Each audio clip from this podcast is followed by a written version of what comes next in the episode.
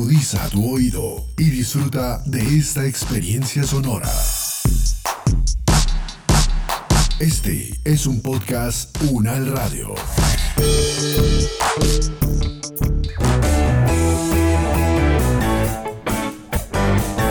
Salud Unal, contigo. Escuchar, aprender y compartir información de calidad sobre bienestar.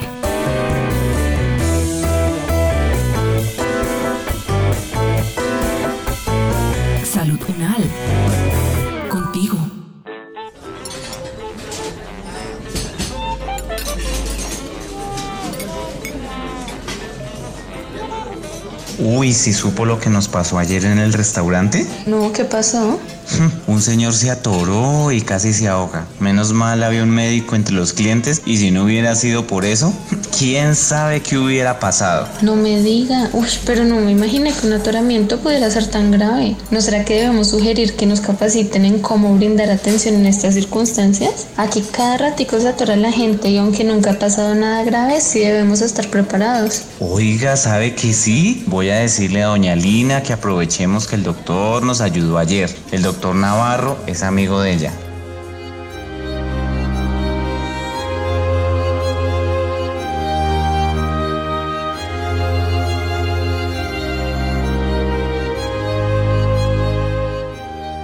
Buenas tardes a todos y a todas. Y miren, nos acompaña el doctor José Ricardo Navarro Vargas. Él es especialista en anestesiología y como ustedes sugirieron, nos viene a solucionar las inquietudes que tenemos con relación al episodio que sufrimos la semana pasada. Acuérdense que uno de los clientes se nos atoró y ninguno de nosotros supo cómo reaccionar. Entonces, pues yo voy a empezar con unas preguntas así como básicas. La primera sería, doctor Navarro, ¿qué es atorarse o atragantarse? El término atorarse se refiere a cuando algo, ya sea un alimento o un cuerpo extraño, obstruye la vía aérea superior. En la faringe hay dos rutas, una que va hacia los pulmones que se llama la vía aérea superior y otra que va hacia el estómago que se llama el esófago. Normalmente el alimento, ya sea sólido o líquido, debe ir por el esófago. Si ese alimento se va por la vía aérea superior, entonces se presenta el atragantamiento o atoramiento.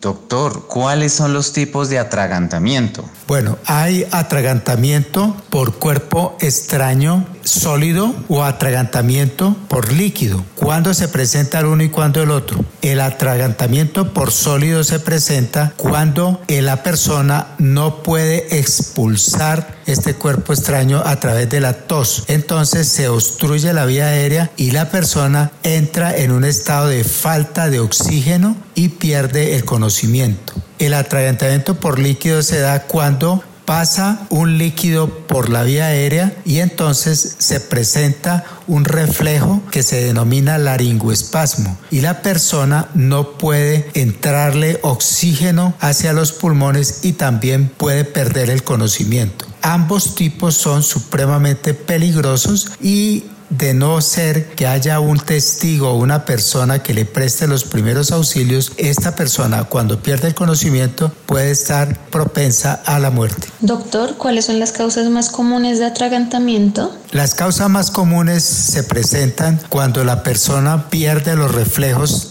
voluntarios de la vía aérea, los reflejos protectores de la vía aérea. Por ejemplo, no puede toser, está en un estado semi inconsciente o inconsciente. Entonces, el, el solo hecho de que la saliva vaya hacia la vía aérea, como no puede torcer, se puede presentar un atragantamiento o un laringoespasmo. O también cuando la persona está comiendo, en el momento en que está comiendo, entonces la glotis se cierra, se tapa con la epiglotis, con una parte superior. La entrada de la vía aérea se llama la glotis.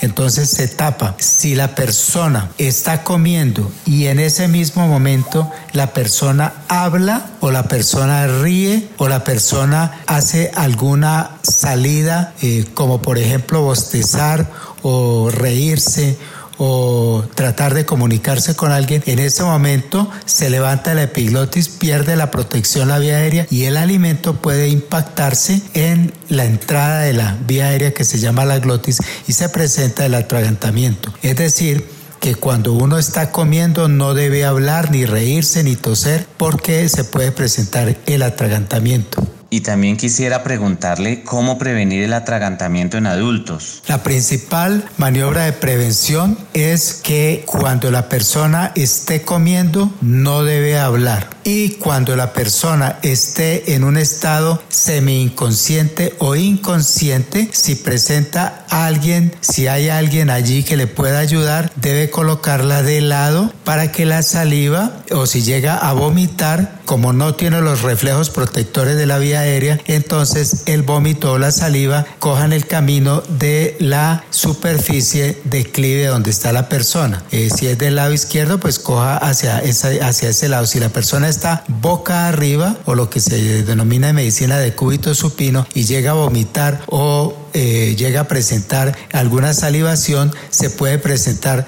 atragantamiento, broncoespasmo, laringoespasmo o broncoaspiración. O sea que ese alimento se vaya directamente hacia la vía aérea y complique el estado de oxigenación de esta persona. ¿Y cómo actuar cuando ocurre un atragantamiento en adultos? Bueno, si la persona está consciente y presenta atragantamiento, lo primero que debe hacer es toser. La tos hace que ese cuerpo extraño se expulse. Y es lo que nos pasa cuando, inclusive con la saliva o con un alimento como por ejemplo puede ser arroz, se le va lo que nosotros decimos por el camino viejo, por el otro camino, o sea, por el de la vía aérea. Entonces la persona citosa lo puede expulsar. Si el cuerpo extraño está impactado y hay alguien que le pueda ayudar, esta persona debe colocarse hacia atrás, hacer una eh, maniobra que se llama la maniobra de desatoramiento de Heinrich, que en la cual rodea con sus brazos el abdomen por encima del ombligo y hace una presión fuerte y esa presión se transmite hacia el tórax para que el aire que está contenido en los pulmones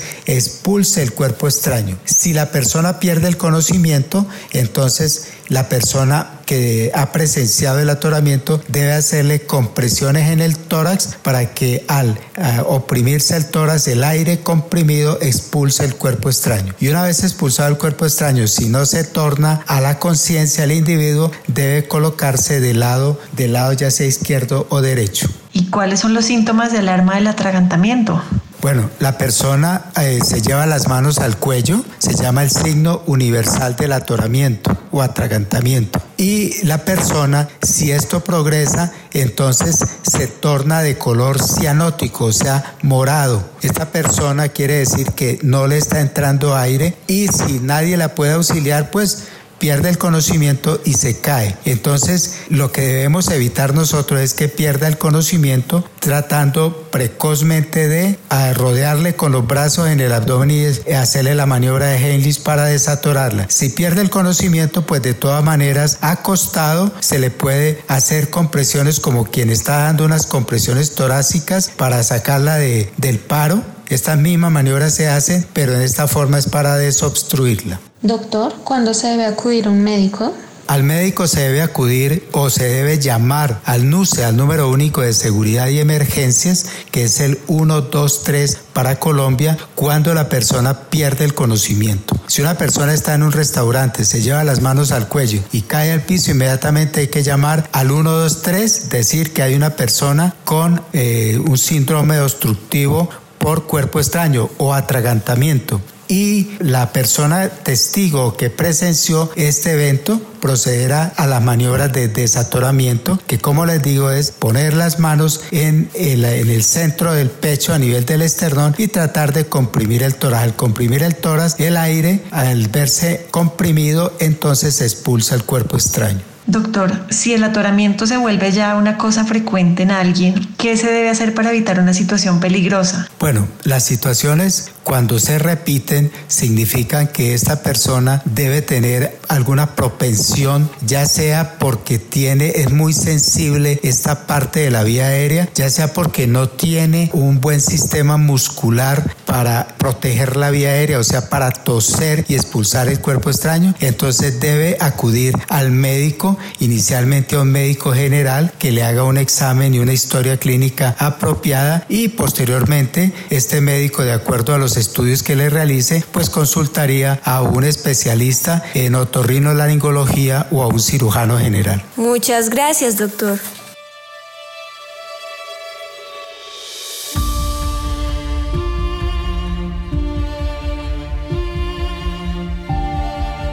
Es el momento de que cada uno desde sus hogares aporte en el cuidado de su salud y de su comunidad. Es tiempo de sumar.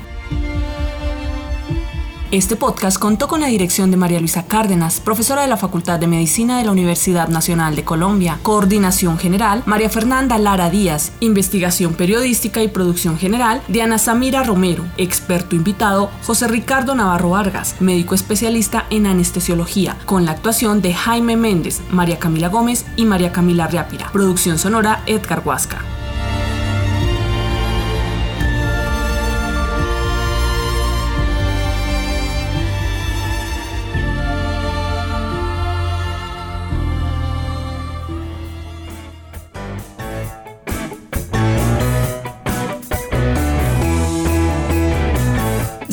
Contigo es una producción de la Facultad de Medicina de la Universidad Nacional de Colombia en alianza con UN Radio. Salud Unal. Las opiniones aquí expresadas son de entera responsabilidad de sus autores y solo comprometen a los realizadores de este podcast. No representan necesariamente el pensamiento de la UN Radio ni la posición oficial de la universidad. Este y otros podcasts en nuestro sitio web podcastunradio.unal.edu.co.